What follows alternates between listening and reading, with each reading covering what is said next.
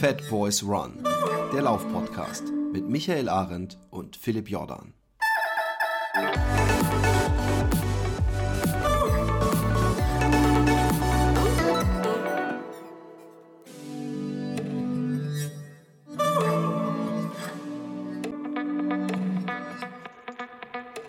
Hallo und herzlich willkommen zur neuesten Folge von Fat Boys Run. Äh, was eine Spezialfolge ist. Äh, ihr wisst das immer, wenn ich äh, die Begrüßung sage, bedeutet das, Philipp ist nicht dabei.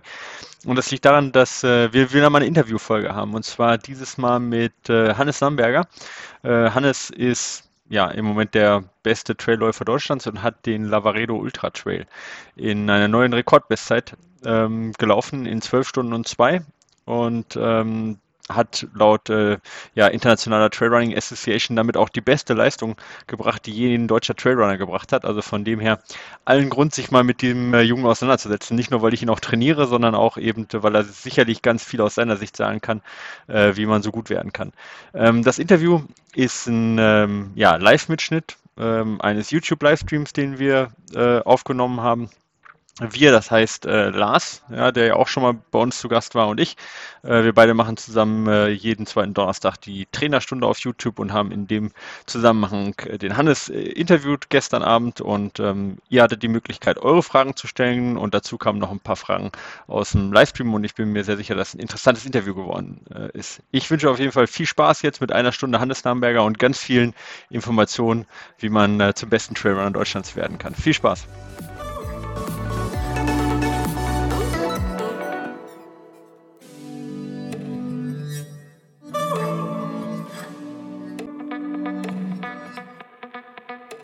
Wir haben äh, uns überlegt, äh, was machen wir trainerstundenmäßig. Ähm, und äh, Lars sagte, ey, lass uns doch einen Hannes dazu holen. Weil ich meine, äh, noch näher an ähm, irgendwo äh, äh an, an, an ja, einen Profisportler, an den besten Trailer für Deutschland. Das darf man ja jetzt äh, ganz wirklich ganz offiziell sagen, kommt man ja nicht ran und da könnt ihr ja auch alle viel von lernen. Äh, weil ich kann ja immer viel erzählen, aber wenn man halt irgendwie noch denjenigen hat, der das dann auch ähm, äh, der es dann auch wirklich macht und der nicht nur sagt, was man machen soll, dann ist, ist es noch besser. Punktewert eigentlich inzwischen da? Nee, oder Hannes ist noch nicht da, oder? ITRA-Punkte? Nee, nee, die haben noch nicht da. Ähm, steht noch null drin. Also, also ja. die ja. Ergebnisliste ist da, aber die ITRA haben jetzt noch nicht da. Ich ja. schaue schon öfter mal rein, aber nichts gefunden. Ja. Okay, ja, ich denke mal, was tippst du? 935. Ja, irgend sowas. 9, 3, irgendwas. 9-3 irgendwas. Auf jeden Fall die beste deutsche Leistung, die es jemals gab, oder? Da sind wir uns einig.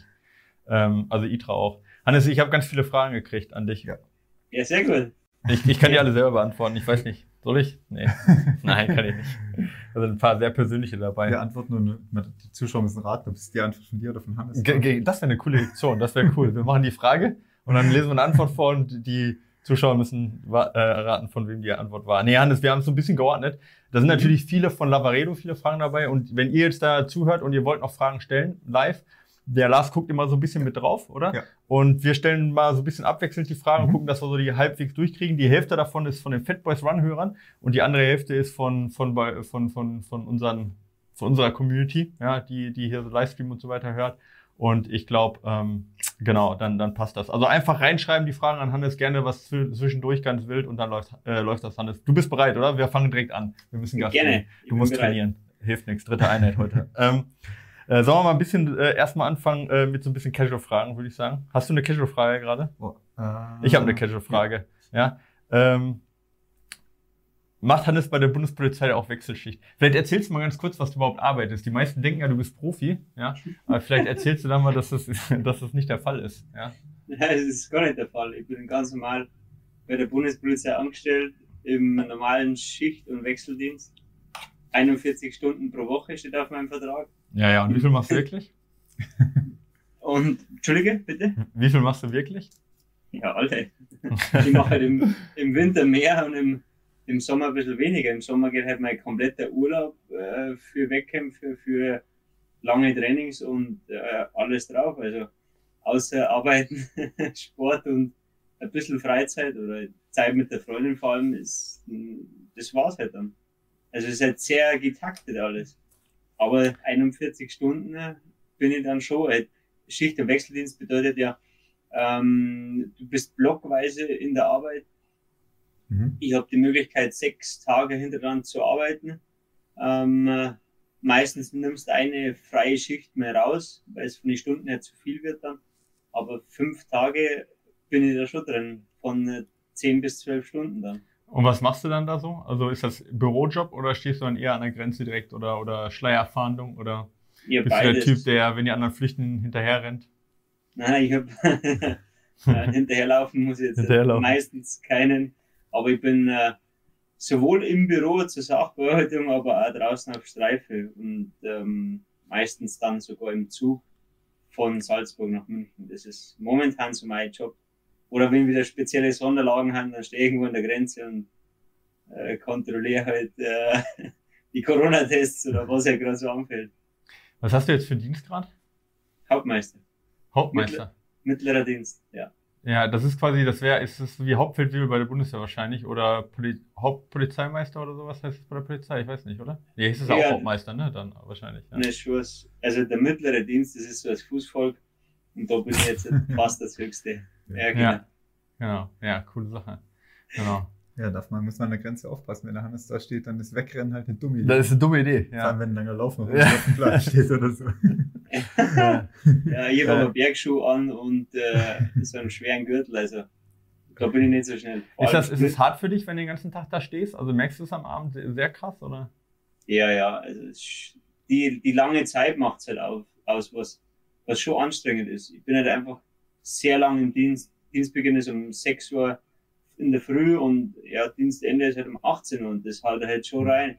Und wenn ja. du dann abends so trainieren musst, ja, ähm, es kostet oft mal Motivation. Im, Im, Sommer ist einfach, aber im Winter komme ich heim und dann gehe um 19 Uhr raus, dann schneit's, dann regnet's, ist dunkel und das sind halt dann die harten Tage, aber es gibt halt auch wieder ja. die anderen. Ja, wir machen das ja immer so, du schreibst mir rein, wie viel Zeit du hast, ne? Also so ein bisschen, du sagst, wie du arbeitest, was ja, geht genau. und was nicht geht. Und manchmal ist es ja tatsächlich auch so, dass du so wenig reinschreibst, also was geht, dass ich teilweise echt schlucke und denke, boah, wie kriegen wir den Umfang zusammen, ne? Ja. Aber das ist halt so, wenn jemand Vollzeit arbeitet, da muss man halt irgendwie rein, reinholen das Ganze, aber du regenerierst halt gut. Aber vielleicht, wir haben, äh, so, nehmen wir die mal rein, oder? Wie viele Stunden fließen in das wöchentliche Training? Ja, äh, knall ich halt so viel Training wie möglich rein, dann halt die langen Einheiten, in diesen sechs Tagen da habe ich halt maximal eine Stunde bis zwei Zeit. Und so muss ich halt an meinen Trainingsplan, an den Dienstplan angliedern. Ja, das Problem ist halt einfach, dass die Regeneration dann komplett fehlt an so einen Tagen. Da komme ich halt heim, es wird nur gegessen, dann wird der Rucksack gepackt für den nächsten Tag und um 4.40 Uhr bin ich weggewirt. Also, das sind so eine Tage. Dann gibt's halt auch wieder ähm, die Nachtschichten. Die haben genauso ja, schlecht. Da gehe ich halt davor laufen, dann Mittagessen und dann sofort in die, in die äh, Nachtarbeit. Da habe ich Dank das Privileg, um 15 Minuten starten. Und jetzt halt dann trotzdem um drei in der Nacht. Dann habe ich kurze Nacht und dann geht's kurz ins Training und dann wieder in die Nacht. Also, ähm, es, es ist okay. Ohne diesen Schichtdienst, glaube ich, würde das mit mit, mit dem Laufen nicht so zusammenbringen. Aber irgendwie helfen mir der Schichtdienst äh, zum Beispiel für die, die Ultras, die in der Nacht starten erst. Zum Beispiel Lavaredo, da haben wir um 23 Uhr ähm, den Start gehabt und das ist ja kein Problem für mich, jetzt da einen, einen Schlafrhythmus umzustellen, weil ich es einfach täglich gewohnt habe. Kumpel das, ja. Das wollte ich gerade fragen, ob dir das in dieser Schichtwechsel eben auch was nutzt, eben für die, für die Nachtetappen oder für die langen Läufe auch über Nacht oder auch dieses, boah, ich bin jetzt echt vom Tag fertig, muss aber noch mal raus, mein Training einfach durchziehen, ob dir das schon auch in schwierigen Situationen im Wettkampf noch was hilft oder was absolut, bringt. Absolut, ähm, ich kann mich so umstellen, dass für mich dann zum Beispiel jetzt 23 Uhr nicht abends ist und all und ihr halt dann das Gähnen anfangt, sondern da kann ich mich so weit umpolen vom, vom Schlaf her, dass äh, das für mich in der Früh ist. Und alle ja, stehen dann da mit krass, gähnenden ja. Mund und ich denke mir, ach geil, der Tag kann beginnen. Ja, du, du kannst auch ohne weiteres ja den Tag vorher schlafen. Ne? Das ist halt auch irgendwie so ein ziemlicher Vorteil, den ja viele nicht haben, dass du da schon dich hinlegen kannst und dann einfach auch pennen kannst, wenn du willst. Ja, ja ich sage jetzt mal, es ist kein Tiefschlaf, aber es ist äh, ein guter Nap oder einfach mal viel ruhen. Und das ist ein Vorteil vom Schichtdienst, ja, wenn es vielleicht der einzige ist, aber für die langen Sachen auch jetzt zum Beispiel für UTMB oder sowas, da weiß ja. ich, das funktioniert, wenn um 18 Uhr Start ist. Ich kann mich soweit umprogrammieren und dann kann ich auch die 24 Stunden oder was ich dann brauche, äh, Leistung bringen, ohne dass ich da jetzt mal so einen, so einen, so einen Leistungseinbruch habe aufgrund von Müdigkeit. Das ja, ich, ich glaube, das ist auch das, was die meisten so beeindruckt. Also wir reden ja auch viel über das Training, ne? Und deswegen sind die Fragen auch gar nicht, gar nicht so viel fürs Training, sondern was halt viele mitkriegen, ist halt eher, äh, dass du da halt so ein Rennen läufst, ja. Ich meine, um das mal jetzt nochmal in Perspektive zu bringen, ne? Du bist in Lavaredo mit 120 Kilometer, wie viel Höhenmeter hat er genau? 6000, oder? 5800? Ja. ja, 5800, ja. Bist du in einer 6er Pace gelaufen, also 12 Stunden 02, ja. Also ziemlich genau 6er Pace, ja.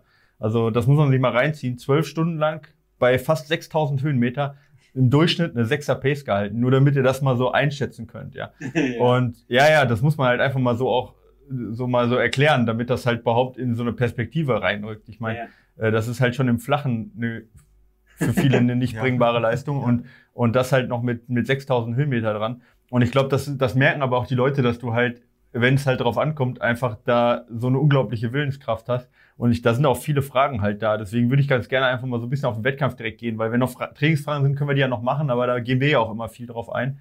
Und tatsächlich bist du ja auch einer derjenigen, der echt äh, ziemlich genau das macht, was, was wir ihm sagen. also, oder was ich ihm sage, ja. Also von dem her äh, ähm, ist das da, sind da wenig Geheimnisse dabei, aber äh, genau. sollen wir mal auf den Wettkampf reingehen? Genau, ich würde gerade mit der ersten, weil das gerade ganz gut dazu gepasst hat, was du ja. gesagt hast mit der Sechser Pace. Ähm, hast du ja theoretisch als Durchschnitt bei einem Wettkampf, aber wie viel gehst du bei sowas wie beim Lavaredo, dass du wirklich nachher hinten noch bei einer Sechser Pace auch raus, rauskommst? Wie groß ist da so ein Laufanteil ungefähr oder Gehanteil? Ja, gehen du jetzt nur, wenn es wirklich steil ist, wenn Laufen einfach nichts mehr bringt. Aber ich schaue trotzdem, dass ich so viel wie möglich laufe, dass ich jede Welle überlaufe, dass ich immer in diesem Laufrhythmus und in diesem Schrittwechsel, also in, dem, in, dem, in der Schrittlänge halt auch drin bleibe. Wenn es mal Rampen haben, wo einfach, wo ich mit Laufen nicht mehr schneller bin, ähm, dann gehe ich halt sofort. Mhm. Aber so Lavaredo habe ich jetzt nie das Gefühl gehabt, dass ich extrem viel geben muss. Und ich habe mich im Laufen wohlgefühlt, das hat passt. Ja. Und 18 Prozent waren es. Okay. Ja, also ich weiß das, ich weiß das jetzt nicht zufällig, sondern ich habe es natürlich angeguckt, das ist nicht wegen der Frage, sondern ja. ich habe gerade auch einen Artikel im Trail-Magazin geschrieben und äh, mhm. habe mir das da auch nochmal genau rausgesucht. Deswegen, aber genau 18 Prozent waren es bei Lavaredo und ungefähr bei 24 Prozent Steigung bist du angefangen zu gehen. Und das, das ist das Krasse, komplett durch den ganzen Wettkampf durch. Wir haben ja am Anfang gesagt, dass du den Reiterer nicht zu schnell hinterher rennen sollst, weißt ja, genau. äh, am ersten Anstieg. Und das hast du echt super gemacht, weil da war der erste Anstieg war ja gar nicht so flach und da bist du ja direkt schon am ersten Anstieg auch ein paar Meter gegangen, ja. Und das hast ja. du halt, also das ist das Krasse irgendwie, du, du bist bei 22 Prozent bis 24 Prozent, da ist so die Grenze, wenn du anfängst zu gehen. Aber das mhm. machst du bei Kilometer 5 und das machst du auch bei Kilometer 95 noch. Das ist eigentlich krass, weil die meisten, die laufen am Anfang alles durch und gehen hinten durch, egal wie flach es fast wird. Und das ist, glaube ich, was, was halt so sehr besonders ist bei dir, dass du eigentlich von vornherein eigentlich äh, um, diese 22 Prozent plus minus so, ne, dass das mhm. so die Grenze ist und die du ja auch bis hinten durchhältst. Und das ist halt beim Lavaredo relativ wenig dann gewesen. Also 18 Prozent der Zeit ist tatsächlich enorm wenig. Also es hört sich äh, okay. jetzt trotzdem noch viel an. Nee, das ist enorm wenig. Also die meisten kommen eher so auf 40 Prozent. Also das, das ist schon echt, echt wenig. Ja, wobei ja, da auch die Stehanteile drin sind. Ja. Ich habe halt dann am Anfang einmal geschaut, wie sind die anderen so drauf. Und dann bin ich einfach mal kurz ins Gehen übergegangen, habe gemerkt, dass die anderen mit Laufen nicht schneller haben. Ich habe auch einen relativ langen Schritt und der, wo mich überhaupt nicht anstrengt. Und ähm, wenn die anderen dann versuchen, mit Gewalt halt nur zum Laufen und ich bin im Gehen genauso schnell, ja, dann sparen wir einfach die Körner und, und bleibt da locker. Absolut. Wir haben eine Frage noch äh, direkt mal live, äh, auch äh, von, einem, von einem Kollegen von dir. Wir haben ja zwei Kollegen zumindest mal hier, also von zwei weiß ich, ne? Der, oder? Der äh, Markus ist da auch, ne? Genau. Äh, er fragt, wie du mit der Ermüdung nach den Nachtdiensten umgehst, ob dann der Puls auch sehr erhöht ist. Kannst du es da auch ausblenden, dass du sagst, boah, ich, ich kann jetzt nochmal, bevor ich komplett in die Erschöpfung falle, mache ich nochmal äh, ein Training? Oder ist es da schon so, dass du da dann auch äh, äh, zu kämpfen hast oder dann lieber schläfst und, äh, und dann, wenn du ausgeschlafen bist, die Einheit machst? Ja, also nach der ersten Nachtschicht geht's immer, weil von Dienstende bis zum nächsten Dienstbeginn habe ich zwölf Stunden Zeit mit An- und Abfahrt. Mhm. Ähm, dann ziehe ich ungefähr sechs Stunden bis sieben Stunden maximal Schlaf ab. Dann eigentlich ist es so, dass ich mir selber programmieren muss. Ich stehe auf und weiß, okay, jetzt muss ich einfach knallhart zu mir sein und rausgehen. Ja. Der Körper sagt zwar, hey, du spinnst eigentlich, aber danach ist immer alles besser. So ist einfach mein Gefühl. Klar, wenn ich merke, heute geht absolut nichts, dann würde ich es nicht machen, aber ich weiß einfach, am Anfang ist der Schweinehund da und äh, dann gehe ich raus, mache mein Programm und danach fühle ich mich immer besser. Und das weiß ich von vornherein, egal wie hart die Nacht war oder auch die Tagschicht ich bin einfach die ersten 15 Minuten hart zu mir selber und dann habe ich eh Bock drauf. Also ja. das ist einfach so eine Gewöhnungssache, das kennt ja jeder. Wenn er einen harten Tag gehabt hat, dann schaut ihn vielleicht die Couch und, und das Essen mehr an, als, als jetzt laufen. Ja. Aber ich weiß einfach immer, danach hat es sich gelohnt und es war eine geile Einheit oder es war einfach die beste Entscheidung rauszugehen. Also trotzdem durchbeißen irgendwo, ja. Ich glaube, das verfällt man auch in so einen Muss ja einen Modus oder sowas, ja. Hm. ja. Ja, das stimmt. Das stimmt. Äh, wir haben äh, äh, ganz viele Fragen, mal abgesehen vom Gehen jetzt. Äh, ähm, da haben wir auch noch Fragen zu, aber wir haben viele zur Ernährung gekriegt. Ja, ne? ja. Also so was du, was du vor allem während so einem Wettkampf zu dir nimmst, ist für viele wahrscheinlich interessant, weil die meisten kennen ja sich mit Gels zu versorgen unterwegs, was du an der Verpflegungsstation mitnimmst, ob du die so gut wie möglich versuchst liegen zu lassen oder wie du dich eigentlich einteilst bei sowas wie, wie dem Lavaredo mit Essen? Mhm. Ähm, bei Lavaredo war es jetzt Corona-bedingt so, dass nur zwei Verpflegungsstationen von diesen sechs oder sieben, sage ich mal, ähm, mein Supporter Zugang hat. Also meine Freundin ist genau bei Kilometer 66 bei der ersten und bei 96 standen. Und den Rest habe ich von den normalen VPs nehmen müssen. Ich habe mir es ähm, halt so gedacht, ich nehme nur Flüssigkeiten von den offiziellen Stellen. Und das war halt Wasser, Cola oder ISO. Cola erst später. Mhm. Und wo meine Freundin da ist, da fülle ich dann wieder Gel und Riegel auf und trinke mal eine Suppe. Plus meine Getränke. Möchtest du, um, deine, möchtest du deine, deine Geheimessen noch äh, preisgeben oder ist das geheim? Mal, ich nehme äh, alle Gels vom Powerbar plus Powerbar des äh, Isomax. Es funktioniert bei mir gut. Ich habe keinen Bauchweh, ich habe keinen Durchfall ähm, und ich habe genügend Leistung.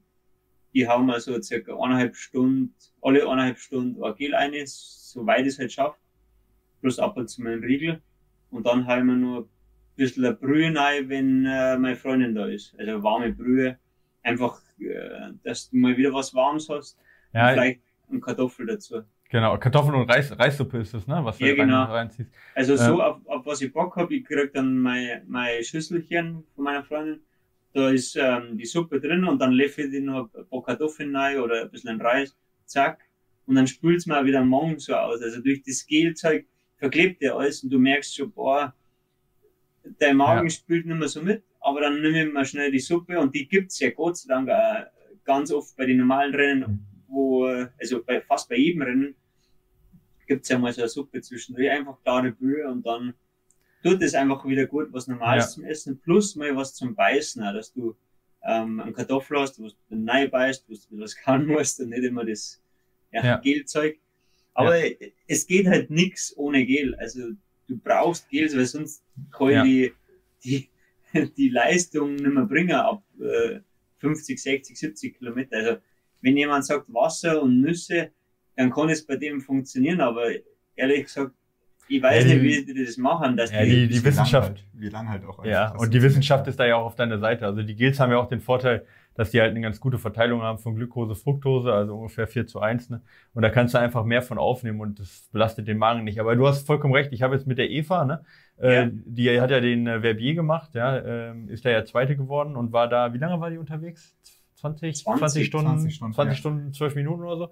Ja. Ähm, und da hatten wir jetzt, die läuft ja auch äh, mit dir den UTMB dann. Und da hatten wir auch nochmal drüber gesprochen, dass wir das genau, also diese warme Suppe oder warmer Tee, ja, eins von beiden halt, aber diese Wärme von innen heraus, dass ja. die dann halt auch echt, weil das war ja richtig Scheißwetter, ne? Die hatten mhm. da halt äh, Schneeregen und so, äh, dass man da halt, ähm, äh, wie viel Kraft einem das geben kann, ja. und halt eben auch, was du sagtest halt, ne, dass, dass du dann halt äh, auch ein bisschen was äh, Festes noch zu dir nimmst, das genau. wir jetzt auch. Und da bist du ja echt super, also da braucht ja, wir reden ja gar nicht über die Ernährung in der, in der Vorbereitung, weil du da so on point bist, das kriegst du so gut hin.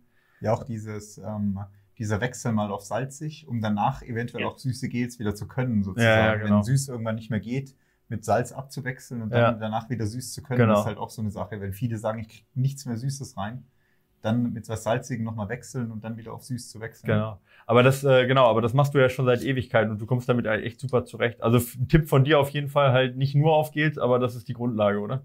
Ist die Grundlage, ja. Ich habe mir halt auch viel vom Triathlon-Sport abgeschaut, wie die, wie schafft es der Jan Frodeno sich zum Versorgen und die hauen ja, ja. zig Gels in diese, ja. in diese Flasche am Rahmen. Und, ja, und, und genau, und halt in Und dann rein, vorne ja. ins, in den Lenker kommt das Wasser mhm. und dann mischen das so durch es geht nicht anders. Wenn du knapp unter der Schwelle fährst oder läufst, dann hast du einen Verbrauch ohne Ende und dann muss ich das so, nach, so ja, nachfüllen, weil ähm, es ist ja ein Rechenbeispiel. Ich verbrauche so viel und muss so viel wieder reinschieben. Ja, und ich meine, das ist halt einfach so, klar kannst du auf, äh, nur auf Fett, oder du bist natürlich auch viel auf Fettstoffwechsel, geht ja nicht anders, Jan Frodeno auch. Aber ja. das kleine bisschen, was du dann halt noch schneller, intensiver laufen kannst, das verbraucht einfach viele Kohlenhydrate und das ist halt gerade vorne in der Spitze halt interessant und wichtig. Und äh, der, ähm, äh, ja, sag ich mal, dein, dein, dein direkter Konkurrent, ja, der hatte ja auch, äh, ich, äh, der hat ja auch so ein, so ein Glukosemesser dabei und hat dann genau geguckt, was für eine Glukose, äh, ähm, was für, wie viel Glukose der im Blut hatte. Ob, äh, du hast gesagt, der hatte sogar, der hatte sogar unter, also Zucker, war sogar zuckerkrank. Bist du da sicher oder glaubst, oder war das nur so ein Messgerät, um zu gucken, äh, wie viel, wie, wie die Blutglucose war? Ja, ich habe bei dem dann nachgeschaut. Ich habe hab mich davor nicht so viel mit, mit Andreo beschäftigt, aber er hat gesagt, er ist Diabetiker 1. Ah, krass, okay. Ja.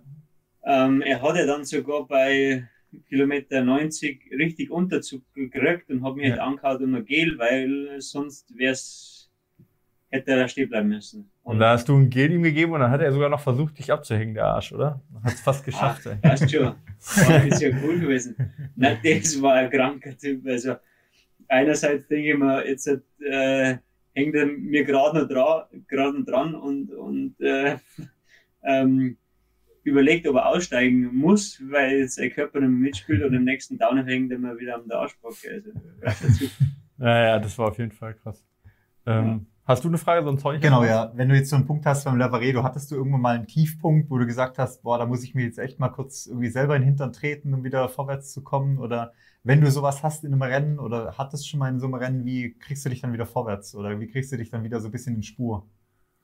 Also so, so ein Tiefpunkt, sage ich jetzt mal nicht, es ist schon so ein bisschen auf und ab, aber ich versuche mich eigentlich diese zwölf Stunden durchgehend zum Pushen. Ich versuche jeden Schritt optimal zum Nutzen, dass ich vorwärts komme und ähm, sowohl im Downhill als bei der, beim Überlaufen von der Welle im Uphill, ich versuche mich immer zum Pushen. Aber das ist krass, ne? Du hast keine, du hast kaum destruktive Gedanken, oder? Ja klar, der, wo der André mal am letzten, am allerletzten Anstieg so, so ein bisschen weglaufen ist, denke ich mir, ja scheiße, das kann doch jetzt nicht wahr sein. Klar, ich war völligst fertig, aber ähm, Ultra ist halt das Geile, das wird nicht in so einer kurzen Zeit entschieden, sondern über längere Zeit. Und er hat halt dann kurz nach seiner Attacke bisschen einen Tiefpunkt gehabt und die habe dann ich wieder ausgenutzt. Und ja, und äh, ich versuche mich eigentlich immer zum Pushen. Darum kann ich jetzt halt nie sagen, dass ich so richtig tief habe.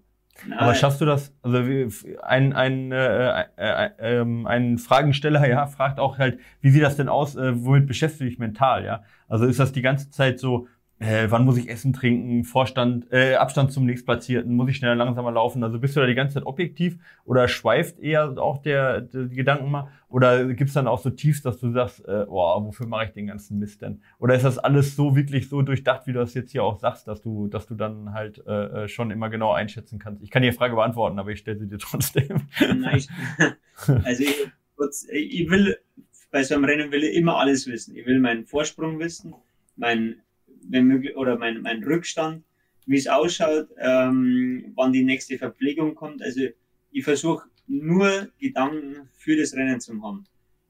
Äh, speziell wenn ich jetzt äh, äh, merke, okay, ich kann halt gewinnen, dann mhm. bin ich eigentlich von den Gedanken her immer beim Rennen und ich will alles überblicken. Ich will meine Leistung überblicken, wie, ja, also ich bin da immer konzentriert und es geht ja, die Gedanken gehen jetzt nicht irgendwo weg, vielleicht einmal aufs Essen danach, ja, aber bei so einem Rennen, ich habe gemerkt, okay, heute ist was drin, wir sind schnell unterwegs, wir sind auf Rekordjagd ähm, und ich will ja gewinnen, sonst. Äh, ja, ja, ich kann das ja vielleicht mal ein bisschen einschätzen, so, weil ich meine, du kennst ja nur dich, ja, ich kenne ja ganz viele andere auch, aber es ist krass, wenn du, äh, wenn du so ein Race Recap gibst, ja, wenn ich mit dir spreche über so ein Rennen, ja, dann sagst du, ja, und dann sind wir in das Tal rein und da geht's ja am Anfang noch so einen kleinen Anstieg hoch und da war der Tuffel, der war zwei Minuten hinterher und da habe ich mich kurz noch mit dem unterhalten, dann bin ich kurz zum Tuffel hoch und dann haben wir uns über das unterhalten und da wusste ich, die anderen sind drei Minuten vor und da wusste ich, drei Minuten ist okay, aber die dürfen nicht länger weit. Also es ist schon,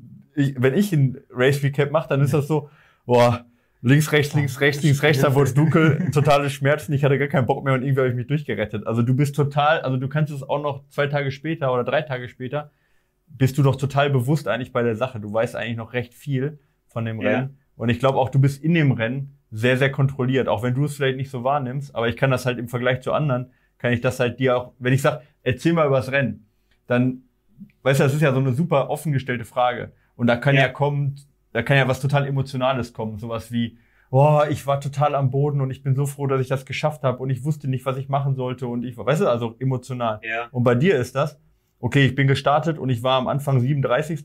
und ich wusste, die anderen sind vier Minuten weg, weißt du? Also es ist so ja. Äh, Rennbericht, okay. ja. Und, ja. und ich glaube, so, so bist du ja auch im Rennen, dass du schon genau weißt, wo du stehst. Und du weißt ja, genau, weiß schon, schon, ja, ja genau. Und ich und will das halt schon, wissen. Und du, und, und du hast ja auch den, den jetzt beim Lavaredo, die die Strecke schon so genau angeguckt, dass du ja. mir schon vor dem Rennen gesagt hast, okay, da an der Stelle muss ich noch laufen können und so sieht die Strecke da aus und so ist der Untergrund da, Micha, und da wartet meine Freundin und das habe ich vor. Und also das war ja schon vorher so, dass du schon den Plan ja, mir, mir vorlegst, komplett fertig. Ja, ja ich mache mir halt einen, einen, kompletten Rennplan, wie was umgehe, wann was kommt, wo ich mein Essen kriege. Ich will einfach optimal vorbereitet sein für, für den Tag X. Und der fängt halt nicht eine Woche davor aus, sondern der fängt bei mir eigentlich schon fast im Winter an. Also ich habe damals gewusst, im Winter, wenn ich im Keller stundenlang auf dem Rad hocke, okay, der Lavaredo, der hat das und das. Und das Gleiche mache ich ja ähm, für den UTMB. Nur, dass es halt nochmal eine Distanz ist, wo ich jetzt halt noch schlechter einschätzen kann. Aber ich weiß, was ich an dem Tag zum tun habe, was auf mich zukommt. Ähm, ich will halt einfach alles wissen, dass für, ja, für jeden Fall irgendein Plan parat liegt. Und ja, nur so ja, kannst denke ich mal, dann auch erfolgreich sein. Also ich würde jetzt nie irgendwie blauäugig an, an ein Rennen hingehen, weil das ist nicht meins. Ja, das klingt so einfach. Also, wenn du, wenn er oder wenn er das sagt, dann klingt das so einfach. Ich meine, die Gefahr ist immer da und ich habe dir das ja auch in der Vorbereitung gesagt. Äh, die Gefahr ist immer so, wenn man sich so einen Rennplan hinlegt, dass man irgendwo in ein Loch reinkommt, wenn der nicht hinhaut, weißt ja, du? Wenn ja. man mal Blasen hat oder sonst was. Du erinnerst dich, dass ich gesagt habe, du Hannes, denk dran, es kann nicht alles so, es kann sein, dass du trotzdem Blasen kriegst.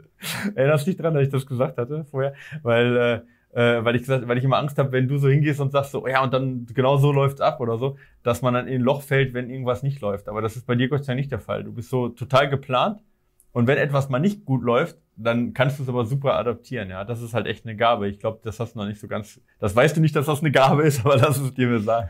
Lass es dir mir sagen. Also das ist echt eine Gabe, ja, dass du so geplant danke. bist. Aber dann auch, wenn es nicht so gut geht, dass man dann nicht aus dem Plan rausfällt, sondern das super adaptieren kann. Ja. Also ja. die Emotionslosigkeit, die ist echt krass. Ja, die ist echt gut. Ja, danke, ja. ja ich liebe Emotionslosigkeit, mein, aber in dem Fall bringt es auch was. Ein bisschen Einfachheit. Also, ich versuche dann schon alles zu wissen, aber halt auch nichts zu kompliziert zu machen. Und vor allem, ich habe jetzt nie irgendwie negative Gedanken für sowas. Also negative Gedanken für, für so langes Rennen bin ich gar nicht dabei. Das wird auch nicht passieren, sondern ich versuche immer das Positive rauszunehmen. Für alles. Also, ja. ich habe jetzt noch nie DNF gehabt, so was kann ich jetzt nicht, da kann ich jetzt nicht mitreden. Aber, ähm, ja, auch für ein UTMB, das sind zwar ja nochmal 50 Kilometer mehr und ein paar tausend Höhenmeter, aber ja. selbst für das habe ich einen Plan, der ist in meinem Kopf, den halte ich nur für mich oder den wird vielleicht mein Trainer dann ich hoffe doch. irgendwann, irgendwann mal wissen, aber ja. ja. ist ja, meine Welt und so geht Da haben wir noch ein bisschen was zu reden, ja. ja. Das wollte ich gerade noch fragen, wie. Da drin ähm, ist ja. Wie du dich, wie du dich quasi selber äh, ja, disziplinieren kannst oder abhalten kannst, wenn du siehst, boah, da vorne zieht einer weg, kannst du dann sagen, okay, kriege ich eh wieder oder weil ich weiß, was ich kann, ich weiß, was er kann. Oder ja, wie du schaffst du das? Also viele haben ja das Problem, sagen, boah, Mist, da muss ich mitgehen, der zieht mir vorne weg. Da muss ich dranbleiben, weil sonst ist das Rennen jetzt schon verloren. Also das so dieses, diese Disziplin auch selber zu haben. Äh, ist, sagst du ja. dir dann, hey, bleib ruhig oder wie, wie, wie kriegst du das? Mal hin? meistens, also jetzt haben wir es haben wir's halt zweimal so gemacht, mich und ich, dass wir halt äh, schon einen Rennplan gemacht haben und vor allem am Anfang langsam.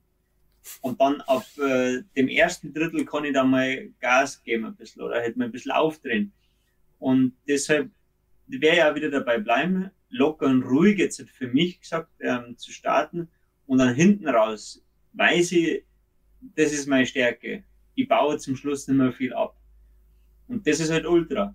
Und so kann ich halt mehr rausholen. Und wenn halt mal einer ähm, abhaut, dann lass ihn abhauen, weil ja, die meisten versuchen es gerne mal, aber dann irgendwann habe ich es dann doch. Die kommen halt in einer doppelten Geschwindigkeit entgegen. Ich meine, jetzt, du kennst ja auch die, äh, die, die Konkurrenz so ein bisschen, ja? wenn man halt weiß, ja. dass äh, jetzt mal der, dass der Andi, äh, also der äh, Reiterer halt, äh, Andi, wenn der halt vorne wegläuft, dann weißt du halt selber, dass das eher der Typ ist, der ein bisschen zu schnell angeht, genauso wie Zack Miller oder so, ja. Da ja. weiß man halt, wenn die halt auch eine Viertelstunde Vorsprung haben, also so ein Zack Miller, ja, wenn der in Comayeur eine Viertelstunde Vorsprung hat, dann braucht man sich halt nicht nervös werden, ja. Aber wenn halt so ein äh, Xavier oder sowas, ja, Sevenar äh, eine halbe Stunde Vorsprung hat, das ist halt eine andere Hausnummer so, ja. Und ja. so kann man das ja so ein bisschen auch einschätzen, wo man gerade steht und und äh, ähm, deswegen, also ist es ja, sag ich mal, ja, ich meine, wie du sagtest, gerade hinten raus, ich meine, das ist halt beim beim UTMB sowieso noch eine krasse Sache. Wir hatten, ich hatte äh, mit der Eva darüber gesprochen, mit der, mit der Illigo Wärmischer, ja, hatten wir, ja. hatten wir beiden ja auch kurz darüber gesprochen, aber vielleicht für die Zuhörer auch. Äh, die sagte, die hat ja letztes Jahr den neunten Platz gemacht beim UTMB und sie sagte vor ähm, Champelac, was ja bei Kilometer 140 ist oder so. Ja. Sowas, nee, 130 oder so, irgendwie sowas ist es, ja, 130, glaube ich. Da sagte sie, da fängt sie erst an, wirklich zu laufen. Davor guckt sie nur, dass sie Kräfte spart und äh, das ist halt schon krass und dann unter die Top Ten noch zu laufen. Äh, sicherlich, das Männerfeld ist ein bisschen, bisschen enger, aber beim UTMB ist es halt so krass, wie viel du hinten raus noch rausholen kannst. Ich meine, das ist so unfassbar krass. Voll, ja, ja. voll. Und ich meine, so ein Tim Tollefson, ja, der hat es ja schon öfter gezeigt, ja, wie viel der hinten raus aufgeholt hat. Mhm. Und de, ich meine, von der, von der rein von der Fitness her, hast du dem Tim Tollefson jetzt wie viel abgenommen? 20 Minuten oder so? Also von dem her. Ja, ich glaube Hawks sogar. Hawks hat, ich glaube Hayden Hawks einer von den beiden ist ja egal, aber ja. Minuten, ja. Genau. Also ja, von, ja. ja, ich glaube, Hayden Hawks war 14 und, und der, der Dings war ein bisschen mehr noch, ne? Der äh, ja. Tim Tollison, aber hey, Lirum Larum. Äh, ich meine, zählt dann nachher dann irgendwo im Wettkampf erst. Ähm, was welche gefragt hatten, war ein bisschen so nach deinem Gewicht auch und deiner sonstigen Ernährungsweise. Das hast du zwar schon öfter gesagt, ja. Aber vielleicht ganz kurz nochmal, wie ernährst du dich? Bist du Vegetarier? Ernährst du dich extrem gesund und hast du die letzten Jahre noch mal ein paar Kilo abgenommen? Das sind so die um, ähm, Fragen zusammengefasst.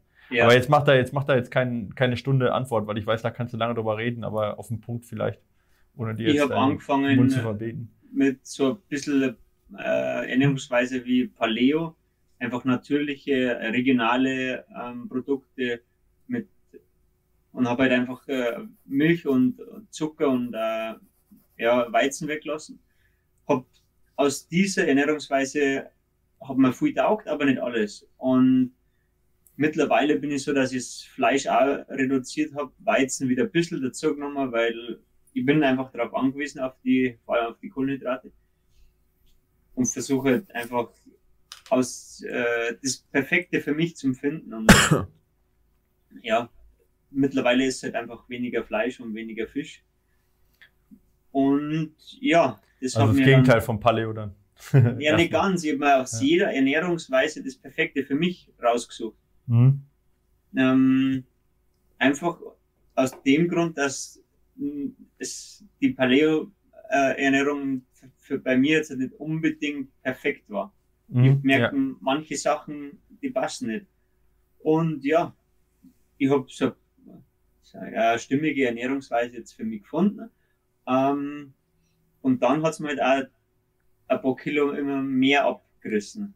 Ähm, klar, mehr Training, ähm, schlauer gegessen auch. Und jetzt hat, als Skifahrer habe ich einiges gehabt. Jetzt bin ich gerade auf so einem Top-Niveau, wo ich mich auch sehr wohl fühle und trotzdem wirklich immer einen vollen Tank habe. Ja, darum habe ich über die letzten zwei Jahre vielleicht nur mal ein, zwei Kilo abgenommen. Ja. Das ist halt auch die Sache. Ne? Die Kunst ist ja auch halt, gerade wenn man so in so einem Schichtdienst ist, mhm. Äh, äh, zu regenerieren, aber dann auch nicht zu überfressen, sage ich jetzt mal, wenn man ja. aus dem Rhythmus raus ist. Das ist halt echt schwierig, ja. Also das ist. Ja, ist brutal. Das ist, ja. ich ist halt dann auch um zwölf in der Nacht oder um zwei noch, wenn ich mhm. einfach Bock drauf habe, weil. Ja. aber, aber, du ernährst dich halt generell sehr, sehr gesund, ne? Also viel Gemüse ja. halt, ja. Ähm, ich, ich habe das ja auch mitgekriegt, wenn wir mal, wir waren ja zusammen auch mal äh, äh unterwegs dann auch schon, zum Beispiel in, äh, äh, in Polen oder so waren wir ja auch genau. zusammen und so. Und ähm, da sieht man ja schon, dass du dich auch sehr, sehr gesund ernährst halt. Ja, also ja. dass da halt schon nicht kein Quatsch auf den Tisch kommt.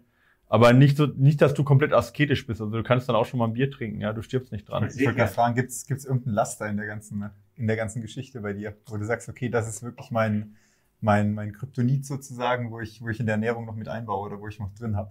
Na, die Cheetah ist dann auch noch ein Renner, die haben immer geil. ja. Also ja, da bist du auch kein Kopf. Ja, auf jeden Fall. Ja, auf jeden also, Fall. das ist Pizza Tiramisu, Aperol ähm, und wieder von vorne. Aperol, ey. Alter, ich weiß ja, auch nicht, oder Bier die... oder was halt ist, was, halt, ja. auf was ich gerade Bock habe. Das, das ist einfach Kopfsache und das fallen mir dann rein. Und ja. dann ist dieser Block ja wieder vorbei.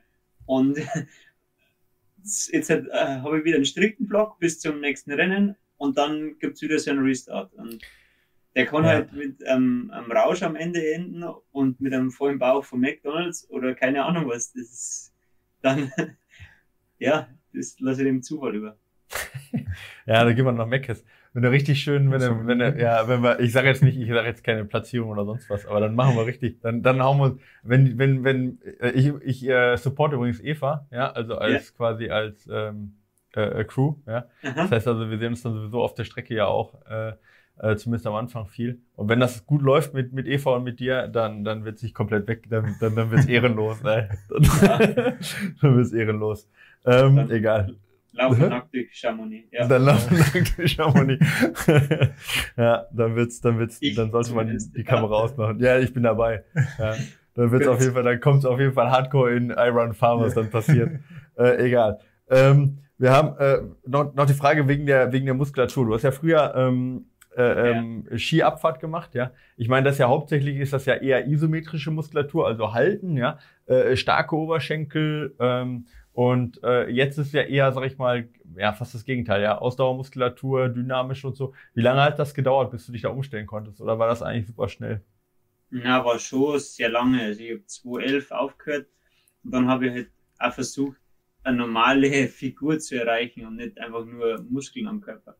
Es hat ja. ein paar Jahre gedauert, aber einfach durch Hobbysport. Klettern, Skifahren, Skitouren gehen, Radlfahren ohne irgendwelchen Hintergrund. Und dann bin ich erst in das Traillaufen reingekommen, ja. ins Laufen allgemein. Und dann hat es mir halt die Kilos runtergerissen und halt auch die Muskulatur verändert. Aber ich muss jetzt auch sagen, als Skifahrer haben wir schon auch viel Zeit auf dem Rad verbracht. Laufen war jetzt nicht so möglich, weil die Oberschenkel einfach zu dick waren. Die haben in der Mitte halt sauber einen Wolf gelaufen. Ja. Ähm, aber die Muskulatur verändert sich relativ schnell, wenn man halt dann mehr in dem Bereich tut. Die Sehnen und die Bänder und Knien, das war eher so das Problem. Das glaube ich, ja. Also Läufe, jetzt, Knie, alles ja. Mögliche. Ja, hast du jetzt ja auch immer noch. Also das ist ja auch so eine Sache, das denken, manche denken immer, es läuft ja alles glatt, das ist ja auch nicht so. Du hast jetzt ja auch mal immer ein paar Probleme. Ja. Noch, ja. ja. Zum Glück immer in der, in der kälteren Zeit da strauchelt es mir halt dann, sobald es wärmer wird, merke ich einfach, der Körper läuft, der ist gut ja. geschmiert, der funktioniert dann auch. Ja, ja. Ja, ich stelle noch eine allgemeine Frage, wo jetzt auch schon ein paar Mal kam. Gibt es noch irgendeinen wirklichen Traum? Wir hatten UTMB jetzt schon ein paar Mal, aber gibt es noch was, wo du sagst, das ist wirklich eher ein Traum? Also UTMB ist ja jetzt so ein bisschen auch Arbeitsziel sozusagen, aber gibt es noch so einen richtigen Traum, wo du sagst, das muss ich noch laufen oder das will ich auf jeden Fall nochmal abhaken von der Liste? Nein, ich würde jetzt Step by Step sagen, das nächste ist UTMB und dann schaue ich weiter. Ähm, ja, was soll danach noch kommen? Ja. ja gut, ich meine, UTMB kann ja öfter kommen, aber wie sieht es aus mit Western States? Die Leute fragen die ganze Zeit nach Western States. Ich weiß gar nicht warum. Warum seid ihr alle so geil auf Western States? Ihr fragt einer nächstes Jahr zum Western States mit einem Flo Neuschwander und ich sage einer, wie kommen wie, wie bekommen wir dich zum Western States? Die Crew wäre sicher schon da. Also die Leute sind total heiß, dass du Western States läufst. Ich weiß gar nicht ja. warum. Ich verstehe es auch nicht, weil das Rennen bedeutet für mich jetzt nicht so viel wie die Rennen bei uns in Europa. Vor allem, ich brauche einen Haufen Kohle, ich brauche äh, extrem viel oder ich habe extrem viel Aufwand, um da überhaupt mal auf dem, auf Start zu stehen. Ich brauche, nehmen wir es mal so, ich brauche mindestens vier Leute, die wo mit mir darüber fliegen. Ich brauche einen Pacer und äh, zwei bis drei Supporter für die ja. Station. Ich kann da nicht einfach dann zu der Station hingehen, der Wormsley oder alle anderen ballern vorbei, gehen ja. zu ihren Supportern und ich filme dann Krieg, da die kriegen das kriegen das Eis überall reingestopft und du stehst ja, genau. da und, und, und äh, ja, genau, und holst dir dann genau. da was von der. Das funktioniert nicht, genau. Also, und dann kostet mir der, ich sage jetzt mal pro Person, brauche ich 4000 Euro. Ja. Ähm, hoher Kostenaufwand plus Qualifierinnen oder die, die Wildcard, wie das heißt. Ähm, ja, muss ich da schon mit, Race, ja, genau, ja. genau, genau, muss ich da schon mit zwei rüber ähm, fliegen. Und dann ist er überhaupt noch nicht garantiert, dass ich das Rennen überhaupt irgendwie schaffe weil die Hitze ist da ja, echt so krass. Und wenn man Max King anschaut, der ist heuer dann, ja, zum Ende dann im, im Graben gelegen, weil er gesagt hat, das geht nicht mehr. Du bist einfach fertig von der Hitze. Naja, Darum, ich meine, auch, auch Kilian brauchte zwei Anläufe, Jim Momsley brauchte drei Anläufe, ja. Und ich meine, Jim Momsley, der äh, trainiert in Arizona, ja, ist Arizona, ja. ja, genau. Also von dem her, ich sag mal, da ist halt, da ist halt Ruhpolding ist halt schwierig, ne? Ich meine, da können wir halt eine Sauna nutzen, aber ja. Mit einem Anlauf ist halt schwierig. Man hat es ja auch beim Flo gesehen, ja. Da ja, geht es genau. ja auch nicht so, ja. so auf einmal, ja. Ja, komplett. Es ist sehr läuferisch. Ähm, klar, das ist jetzt nicht, wie soll ich sagen, ganz fremd für mich, aber. Ich mag es halt eher schwieriger und technischer und auch mal, wenn das Wetter scheiße ist oder kalt wird oder wenn es einfach hart ist. Und das hast du da drüben nur mit der Hitze. Jetzt machen wir jetzt erstmal einfach die Rennen bei uns. Ähm, ja so ein geiles nach dem anderen und ich vergleiche es ein bisschen so mit, mit, dem Skifahren früher. Die, die Leute von uns aus den Alpen sind immer rübergefahren mhm. ähm, zum Powdern, haben ewig viel Geld zahlt, dass sie mal einen Helistein können und die Amis haben dann immer zu uns geflogen. Weil es so geil fanden. Ja. Ja. Weil immer ja, das Gras beim anderen grüner ist. Also ich möchte zuerst recht, bei uns ein bisschen bleiben und da die coolen Sachen machen. Und, und Lavaredo war ja auch ein Traum von dir, muss man ja auch einfach sagen. Ja, Lavaredo absolut. war jetzt ja auch nichts, wo du gesagt hast, das nehme ich einfach nur als Vorbereitungsrennen mit, sondern ich weiß, dass dir dieser Rekord und, äh, und dieses Lauf, diesen Lauf mal so gut zu laufen halt auch extre extrem viel bedeutet haben, ja. Ja, richtig. Drum machen wir bei uns ein paar Rennen. Äh, es gibt genügend, die wir zuerst mal da abhaken müssen, bevor genau. wir dann nach Amerika fahren. Und ja, die Liste wächst ja auch eher, als dass sie schrumpft. Also so sieht ja immer wieder irgendwelche neuen ja. schönen Sachen im Moment.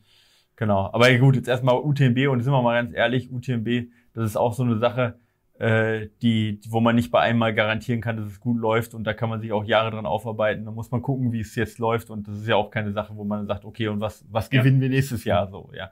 Sondern äh, von dem her auch, das, das ist ein Projekt, was sicherlich ähm, unter Umständen halt auch mehrere Jahre dauern kann, so ein UTMB, um den halt wirklich zu meistern. Jetzt mal egal, was für eine Platzierung rauskommt, aber um den UTMB zu meistern und um zu sagen, boah, ich meine, man, da sieht man es ja auch bei Zack Miller, beim beim mhm. äh, ähm, äh, beim ähm, Wormsley, ja, äh, äh, und selbst beim Kilian, ja, der dann der dann halt wegen irgendwelchen Westenstichen rausgegangen ist und so. Also außer der Xavier äh, Sevenar haben wir da ja eigentlich bisher keinen, der solide Leistung jedes Jahr abliefert, so, ja. ja und das ist, das alleine ist halt schon, schon eine Herausforderung ja. für sich, oder? Also, ja. Und ich kann auch so jetzt einfach mehr Rennen laufen. Ähm, ja. Western States ist halt einfach mitten im Jahr und äh, das heißt dann nicht, dass du beim UTMB wieder in der Topform dastehst, wenn du jetzt beide machen möchtest. Und so ja. kann ich einfach mehr erledigen. Zugspitze ja. möchte ich auch mal laufen, die 100 habe ich auch noch nicht gemacht, deshalb. Ja. Die, die Nina fragt, ich trainiere seit Monaten wirklich sehr nach Trainingsplan und laufe bergauf immer wie eine Lokomotive. Was für Tipps hast du für sie? Also das ist natürlich ein bisschen schwierig zu, zu beantworten, aber äh, wie, holst, wie holst du die Leichtigkeit bergauf? Gibt es da irgendwas, äh, so, so ein Geheimtipp? Atmung, Stöcke. Rhythmus, Stöcke? Du läufst fast alles mit Stöcken, ne? Ja, ich bin ein absolut Stockläufer. Also bringe viel mehr Power auf den Boden. Ähm, Oberkörper ist aufrecht. Ich kann einen schönen Rhythmus laufen und entlastet aber auch die Beine. Also, ich bin absolut für die Stöcke. Man muss es halt genauso trainieren. Man kann die nicht einfach nur beim Rennen rausreißen, sondern du musst im Training auch viel mit Stöcke machen. Jetzt bist ja. du ja beim, beim Lavaredo mit Fixstöcken gelaufen, wie ich gesehen ja. habe, oder? Waren, Fix, waren, nee. waren, waren, waren, waren Z-Poles, oder? Zum Klappen halt, oder? Ja, ganz normale Klappstücke. Okay. Ähm, packst du die im Downhill weg oder lässt du die in der Hand oder was machst du mit denen beim, im Downhill? Ähm, immer wegpacken. Also okay. die sind zum Zusammenklappen, dauert 10 Sekunden, dann schiebe ich es hinten in den Köcher rein.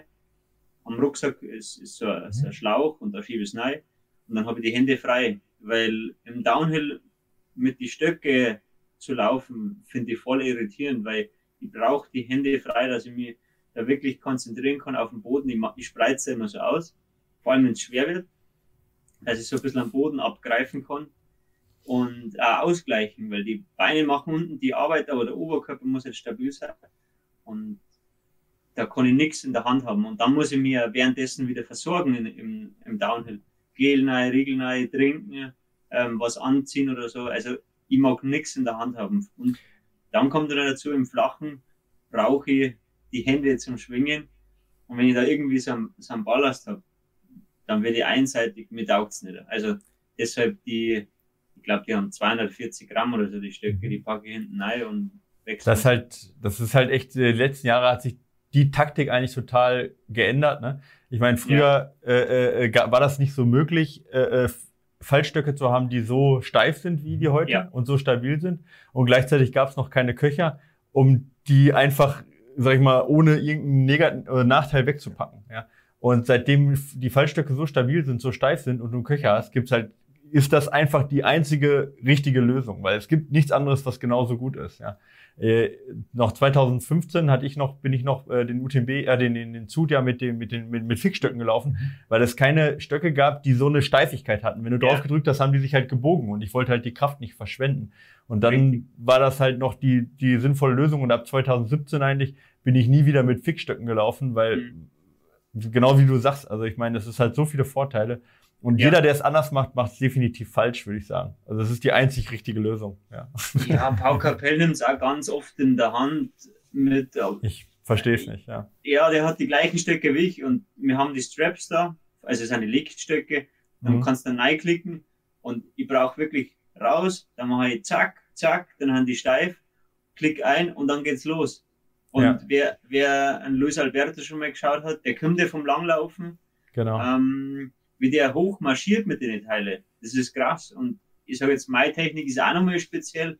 Ich laufe viel 1-1, also ein ähm, Stockeinsatz und ein Fußkontakt immer gegengleich. Also Diagonaltechnik quasi. Aber das genau. ist natürlich was, was nur extrem schnelle Läufer auch können, sag ich mal. Ja, ja ich laufe halt nur mit Stöcke und ich bin halt mein ganzes Leben lang mit Stöcke unterwegs gewesen, vom Skifahren, vom Langlaufen, vom, von allem. Und ähm, deshalb ist jetzt für mich nichts Fremdes und es macht mich schneller, aber es darf dir auf keinen Fall irgendwie bremsen. Und ja, am Anfang habe ich es sogar noch, wie ich mit, mit, dem Lauf angefangen habe, zum äh, Runterlaufen hergenommen, dass ich die Beine ein bisschen entlaste, aber nach bei einer gewissen Geschwindigkeit kommst du nicht mehr hinterher. Kannst vergessen, ja. Ja, und mittlerweile ist das Speedback up so hoch, du kriegst 20, 25 km/h drauf, ja, da brauche ich die Hände frei. Weil wenn ein Sturz kommt und ich habe die Teile vor mir, ja, dann fliege ich drauf, habe den, ja, die, das Carbon im Körper oder sonst was. Na, das will ich nicht haben. Wie viel, wie viel trainierst du mit Stöcken vielleicht auch nochmal als Anschlussfrage? Ähm, Im Training mache ich die Long Runs auf jeden Fall mit Stöcke. Und wenn ich zum Beispiel Intervalle am Berg habe, die lange dauern. Also ich sage jetzt mal 20 bis 30 Minuten Intervalle. Also alles, was wettkampfspezifisch ist, sage ich jetzt mal. Genau, ja. ja.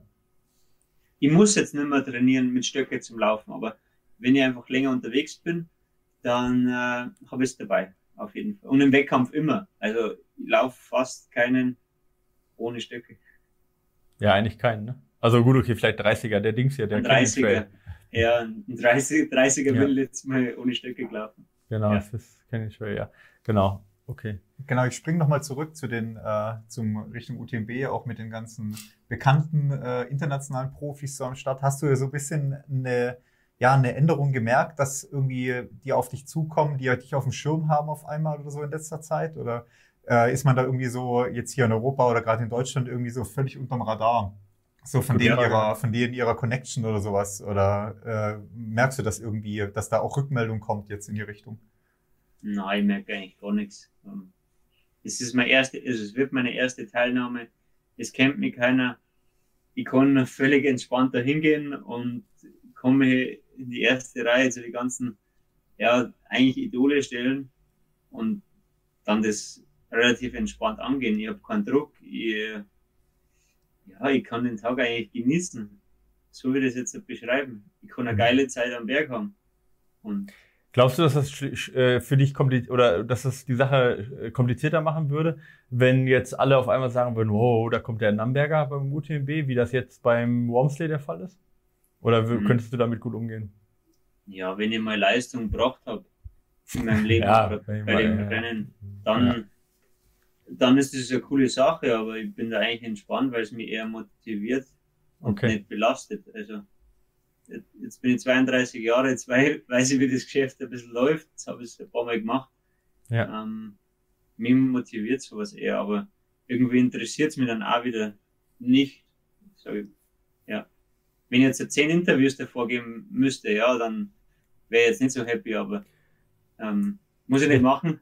Du hast jetzt ähm, ja recht viel, du hast ja recht viele jetzt gegeben, ne? Also beim Trailmagazin warst du, ich ja. habe gesehen, äh, äh, über Laufzeit, ich, äh, in der Laufzeit, ja. ja. Hast, hast, ich weiß, auf jeden Fall ging das ja über, ich kenne ja. ja. auch äh, von also Dynafit ist ja, ja auch echt fleißig, auch mit ja. den Gebrüder Zack, das ist ja die, die Marketingagentur von, von Dynafit auch. Die machen ja echt viel auch mit uns und sind da ja auch immer wirklich äh, äh, vorne mit dabei. Und ich weiß, da weiß ich jetzt nicht manchmal, was jetzt darüber rausgeht oder was du dann machst, aber ich weiß, dass die Nachfrage halt enorm hoch war, auch an, an, an deiner Person jetzt. Genießt du das? Also ich habe dich gefragt, hättest du Bock? Und du so, ja, sofort, ist egal wann, ich bin dabei, gar kein Problem, Micha. Aber ist das, ist das so, dass dir das ein bisschen auf den Sack geht, jetzt auch gegen so die Nachfrage? Also bist du froh, wenn das ein bisschen wieder nachlässt oder genießt du das schon? Na, jetzt ist es gerade schön, weil das ist ja ein bisschen eine Belohnung für die harte Arbeit. Ich mache das jetzt gern. Mhm. Ich nehme das schon gern mit, wenn es jetzt zu viel wird und ich muss quasi täglich, ich sage jetzt einmal täglich die gleichen Fragen beantworten. Ja, dann wäre jetzt nicht mehr so ähm, happy, aber es, ich mache es gern. Ähm, ich fühle mich auch ein bisschen geehrt durch das, weil. Ja, hast du auch verdient. Ja. ist schon, doch, ist schon was Cooles, ja. Aber immer erst nach, nach getaner Arbeit oder halt nach vollbrachter Leistung. Davor bin ich nicht so, ne, ja, bin jetzt nicht so amused, wenn ich sagen, wenn ich da viel machen muss, bevor ich irgendwas geleistet habe. Das ist nicht meine Person. Also du bist kein, kein Ansagentyp sozusagen, der sagt, okay, das, genau das sollte jetzt da rauslaufen oder sowas. Oder kennt man ja, ja. auch von den, von den, von den Top-Läufern teilweise einmal so, einmal so. Ja, ich habe schon mal eine Ansage gemacht, aber dann weiß ich ja, dass, es, dass ich liefere. das war am Watzmann mal. Aber am Tag davor ähm, ja, einen, Post, einen Post gemacht und habe gesagt, morgen geht es runter am Watzmann, so ungefähr.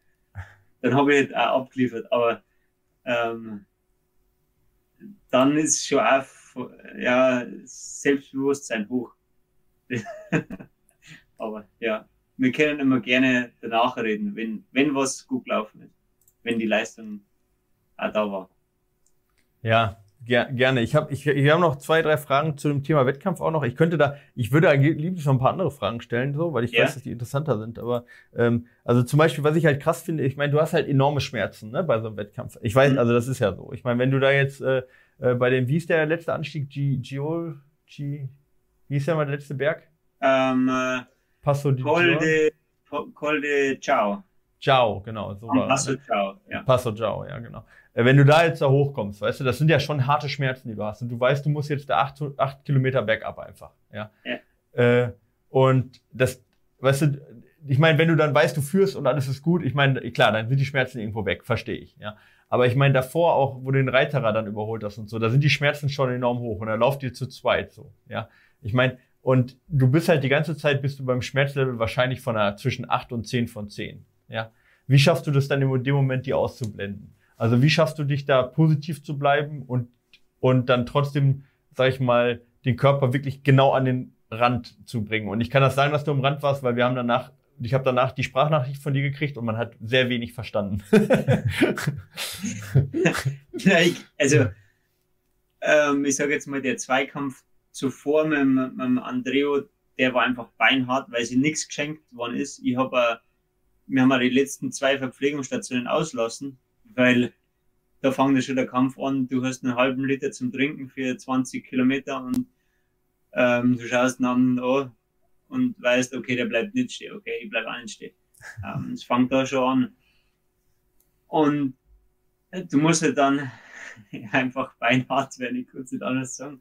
Ähm, wenn du das unbedingt willst, dann gehst du so über dein Schmerzlevel, äh, bis du umfällst. Und ich wackel ja selber wirklich voll. Also ich bin im Kopf wirklich wirr, aber ich versuche noch halbwegs konzentriert zu sein. Meine Schritte haben nicht mehr ganz äh, koordinativ äh, fein und dann schmeißt es mir einmal, weil ich einfach dumm schon fast bin, einen sauberen Schritt zu machen. Aber du willst es so sehr und du bist so, so heiß drauf, da zum Gewinnen. Du gehst einfach über dein Limit und ja, ich habe keine andere Wahl. Entweder lasse ich ihm gewinnen, was ich keinen Bock habe, oder ich gehe einfach über die Grenze und schaue, dass ich ja. irgendwie, dass ich irgendwie ausstich. Und das habe ich dann auch geschafft. Und ich bin. Das klingt bei dir immer so einfach, aber ich weiß, wie. Ja, ich es aber nicht beschreiben. Ich weiß, ich weiß.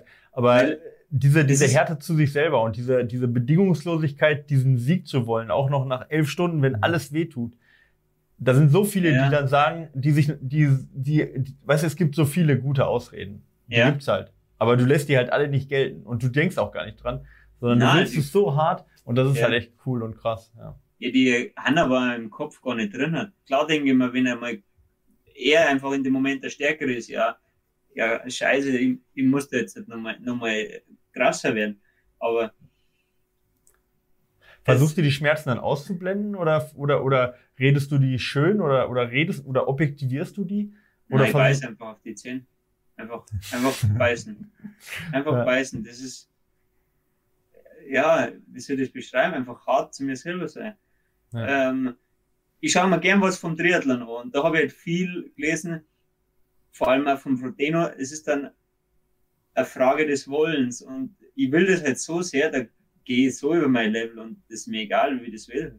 Und der Lionel Sanders ist nur, nur der krassere Typ, der, der steht auf die Schmerzen und vielleicht tue ich das wahrscheinlich auch, weil, ja, also von der Leistung alleine haben wir vorne, sage ich mal, alle gleich.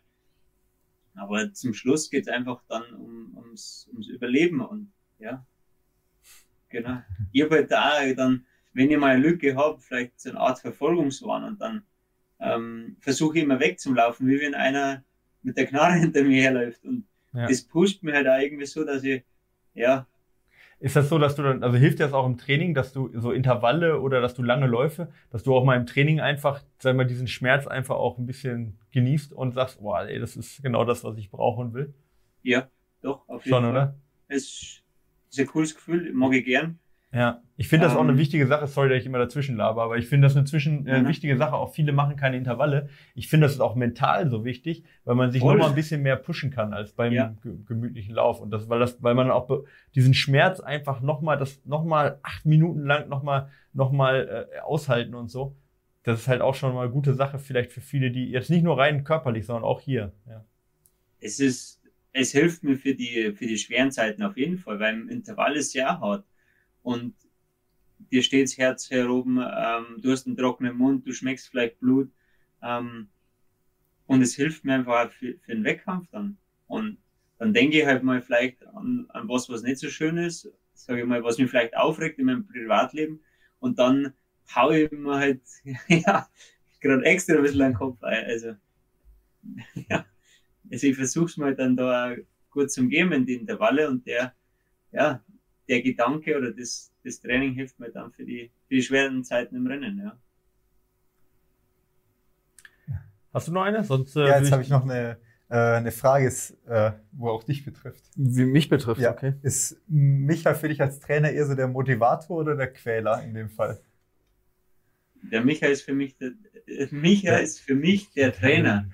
Der, ähm, der, hier steht, hier steht, wortwörtlich steht hier, ist Micha als Trainer eher der Typ Jürgen Klopp oder eher der Typ Felix Magath?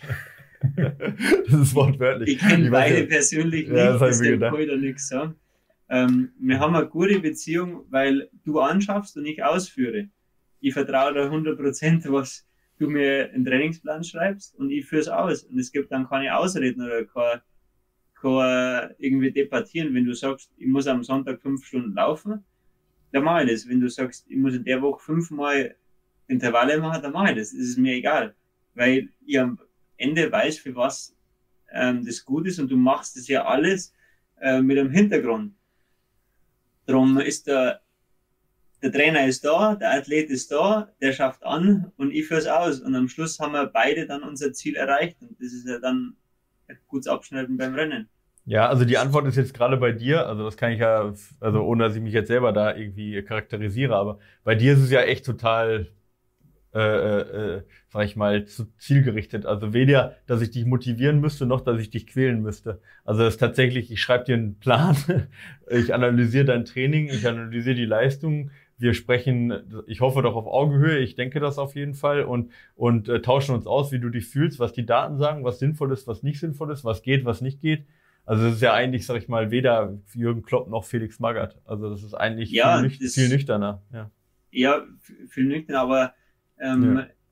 Ja, wie soll ich sagen, du schaffst an, du bist der Trainer und ähm, ich schaffe an, irgendwelche, also irgendwelche Frauen für mich arbeiten. Also tun sie auch, aber du weißt, was ich meine. Ja, aber ähm, es funktioniert ja auch, weil ja. wir haben jetzt ein gutes Jahr zum, miteinander zu tun und ähm, seitdem ist einiges vorangegangen und das bestätigt mir halt, dass das funktioniert und dass das der richtige Weg war.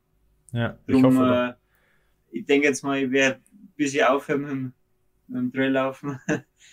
bis ich mal ein alter Mann bin, wenn ich von dir nicht weggehe.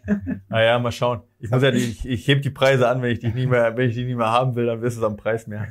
Okay. Hab ich mal, ich habe noch eine Frage aus von den, von den Leuten noch. Ähm, wie sehr hast du im Hinterkopf bei so einer, bei so einem Rennen wie im Lavaredo, äh, gleich, oder wenn du dich quälen musst im Training, ob du gleichzeitig quasi auch für nicht für dich abliefern musst, sondern eventuell noch für einen Sponsor oder für, für eine Firma oder sowas. Wie, wie hast du das noch im Hinterkopf, dass du da auch noch eine Leistung quasi eventuell abzuliefern hast oder das motiviert das zusätzlich? Äh, hindert das manchmal auch eher ein bisschen? Ist, wie, wie gehst du damit, kannst du damit umgehen? Also ich habe absolut null Druck, das ist das Schöne. Ähm, das erste, ich bin nicht auf irgendwelche Prämien. Ähm, Sponsorengelder, ähm, äh, Siegesprämien, sonst irgendwas angewiesen, weil ich gehe ja nur zur Arbeit. Also ich habe mein Einkommen und ich bin da abgesichert. Ähm, zudem, Dünnerfurt macht mir absolut null Druck, dass ich irgendwo was liefern muss. Und das ist ein immens gutes Gefühl, was auch viel Lockerheit mit sich bringt. Ähm, deshalb kann ich bei allem, was ich mache, extrem locker sein, extrem entspannt und das ist vielleicht ein bisschen so dann das, äh, der Schlüssel, dass es dann gut ausgeht. Wenn ich jetzt halt im Hinterkopf hätte, ja, okay, ich muss jetzt halt gewinnen, weil sonst äh, schaut es mit dem Kalt eher mau aus, ja, wäre jetzt nicht förderlich. Mhm. Das, glaube ich, funktioniert bei mir ganz gut. Ja, ich glaube, da hast du, also ich meine, ich kann das ja so ein bisschen sagen, halt auch äh, äh im Vergleich zu anderen äh, Sponsoren, da ist Dynafit sicherlich äh, äh, eine Firma, die auch wenig verlangt. Also ähm, ja. ich, äh, was, was, was sie jetzt leisten oder nicht leisten, das kann ich natürlich auch wenig beurteilen. Äh, aber ich weiß, dass andere halt sehr starke Premium-Modelle haben, dass die sehr stark halt auch die Wettkämpfe vorgeben. Und das ist halt Gott, also für dich jetzt Gott sei Dank bei Dynafit halt tatsächlich gar nicht der Fall. Das kann man auch mal wirklich sagen. Ich meine, das behaupten alle, aber ich kann das ja als neutraler Zuschauer mhm. sagen. Und äh, die Almi fragt, oder der Almi, ich weiß gar nicht, die Almi, äh, fragt, ähm, ähm, genau, äh, ähm, was eben welche, an welchen äh, gesponserten Rennen du teilnehmen musst oder ob du nur an Dynafit-Rennen äh, teilnehmen darfst. Äh, und das ist ja Gott sei Dank gar nicht der Fall. Du kannst ja mehr oder weniger an allem teilnehmen, worauf du Bock hast. Ne?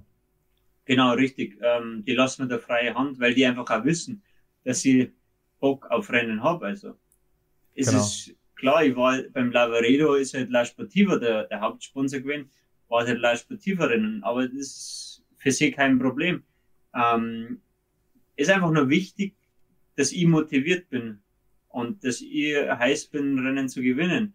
Wenn ich mir jetzt halt vielleicht von der Kategorie tiefere Rennen aussuchen würde, nur damit ich dann am Ende äh, gewinne, das wäre vielleicht auf Dauer jetzt halt nicht so förderlich.